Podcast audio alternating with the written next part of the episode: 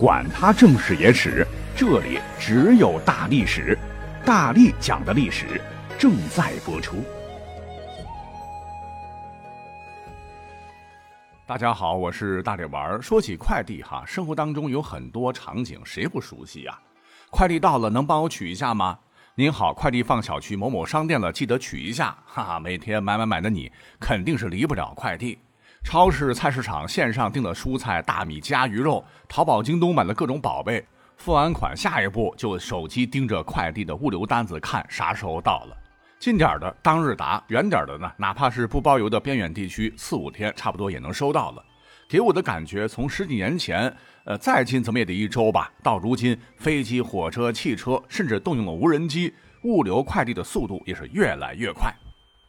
这是咱现代人哈，其实您不晓得的是，古人虽然说在物质生活上确实不如我们吃的好玩的多，但基本的生活服务并不见得不如咱们现代人。比方说今日重点要讲到的快递物流，对，您没听错，古人其实也有强强强的快递物流网络。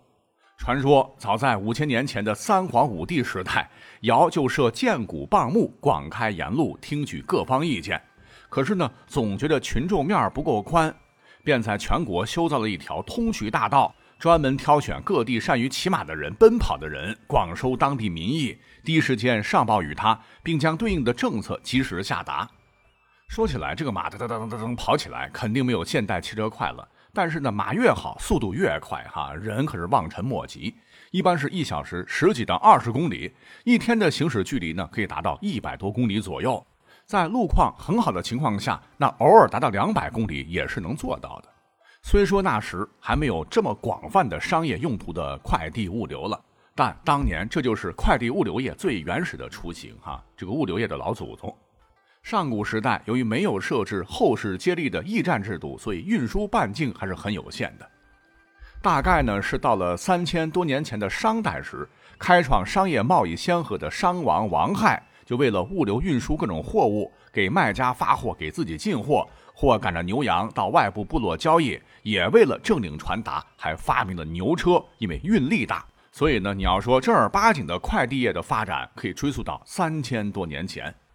哎，你别看这个牛慢悠悠的，但是提起速来冲刺，最快速度大概是每小时四十公里。只是限于路况颠簸，车轮是木头的哈，整体速度还是比较慢的。可也是当时最快传递消息、最先进运送货物的快递了。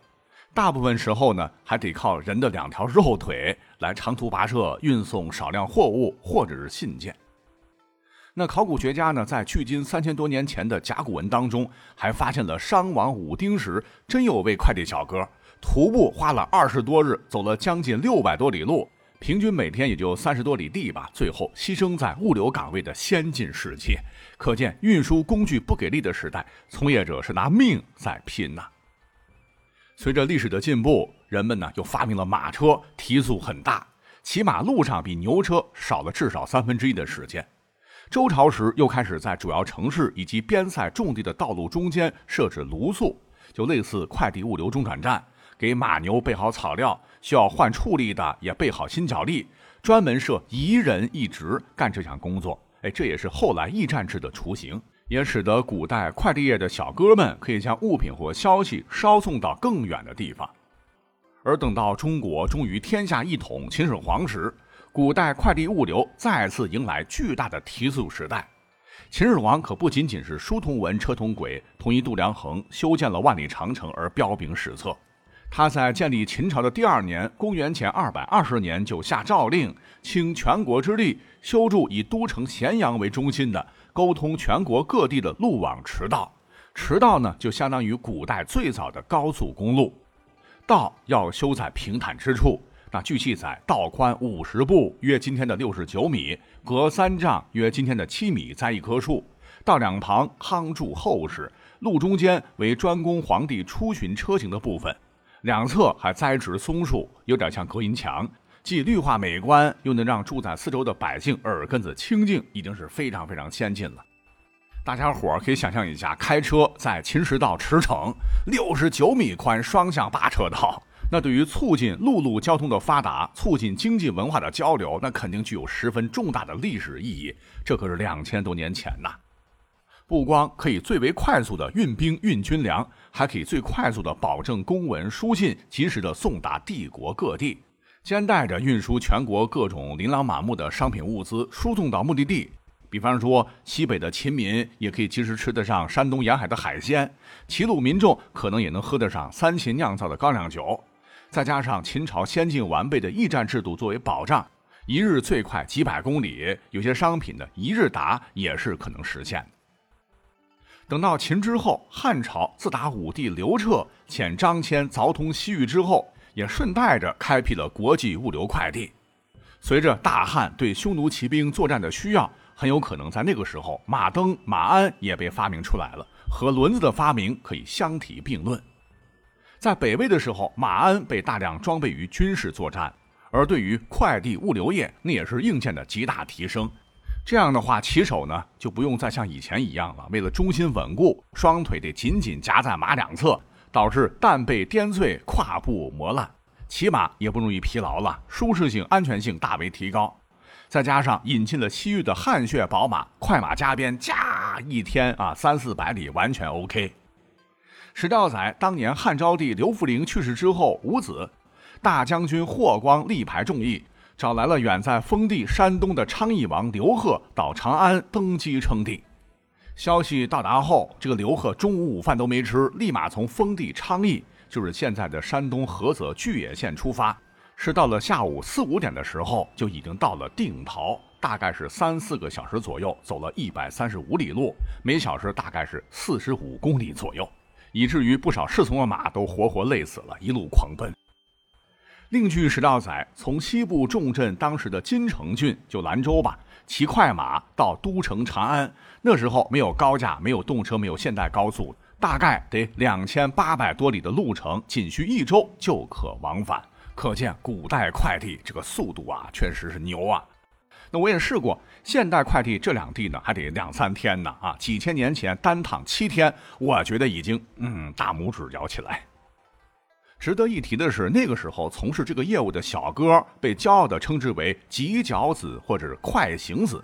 绝大部分呢都是国家公务员的编制，收入高，很受尊敬。你像是留下一首汉代的乐府诗，就有云。从远方来，以我双鲤鱼。忽而烹鲤鱼，中有尺素书，流传千古。这里的客可不是客人，而是指的替百姓捎带信件物资的可亲可敬的快递员们。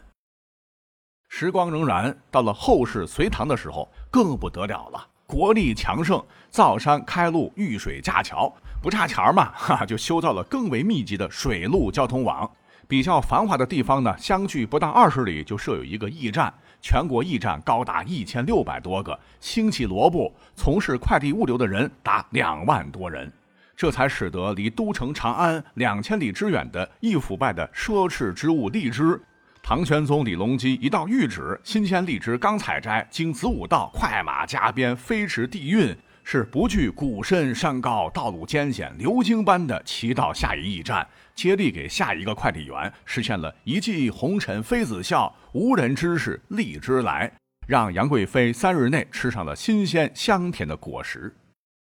但这还不是最快的。据史载，天宝十四年十一月初九，